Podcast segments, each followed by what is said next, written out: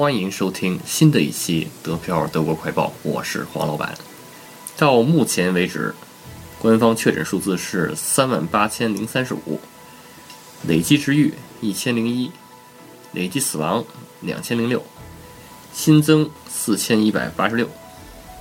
继续播报一下各州的具体数字：石河州六百一十一，不来梅二百零三，汉堡。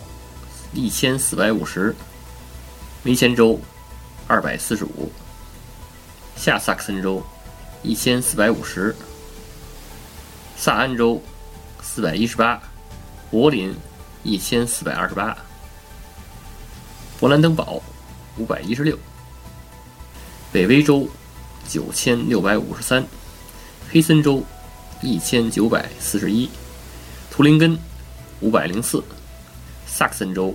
一千一百二十八，莱法州一千八百一十四，萨尔州四百三十七，巴甫州七千三百九十三，巴伐利亚州七千九百二十一。黄老板还是那句话，依然是战斗不停，口罩不止。德国华人朋友啊，在德国一定要做好榜样，戴好口罩，给德国人做一个表率。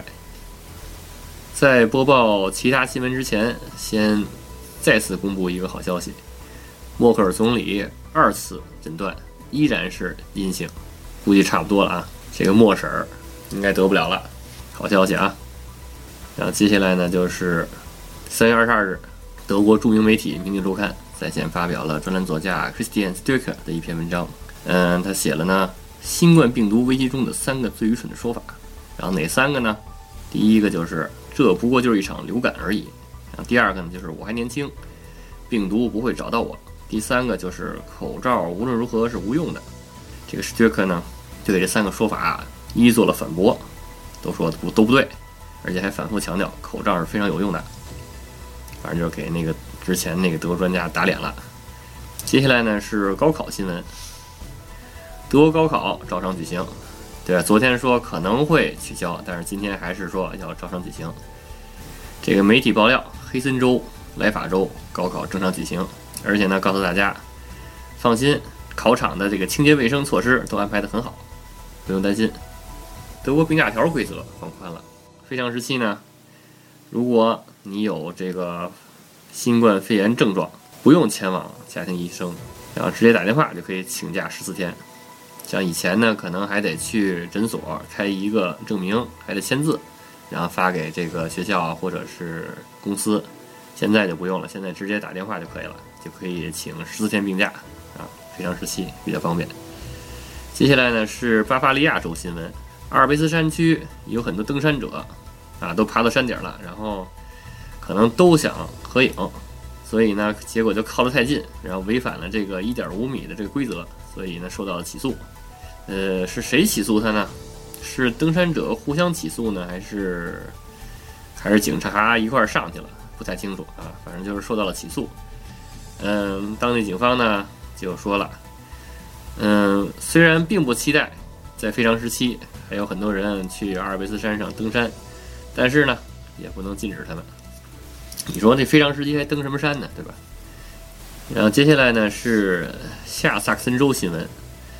汉诺威市长确诊感染，但是呢，他目前没有症状。和他从三月二十一日有过接触的人，都将接受隔离。隔离到哪天呢？隔离到四月六日。哇，挺长时间啊！接下来呢是汉莎新闻，这个好消息啊！汉莎客机空客三三零变身成为货机，运什么货呢？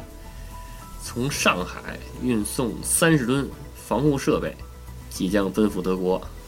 这现在德国不是缺货嘛，各缺各种货嘛。海沙客机送来了之后，会缓解一部分缺货的问题。好消息啊，又是好消息。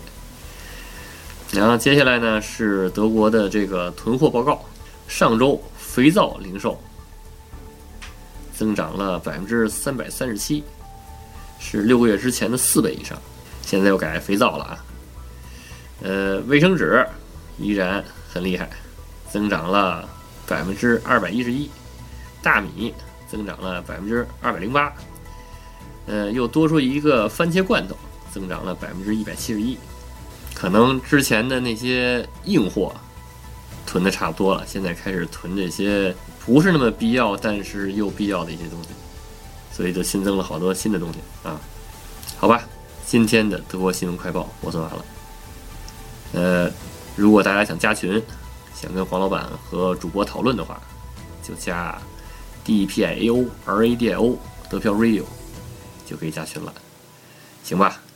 欢迎大家收听，下期再见。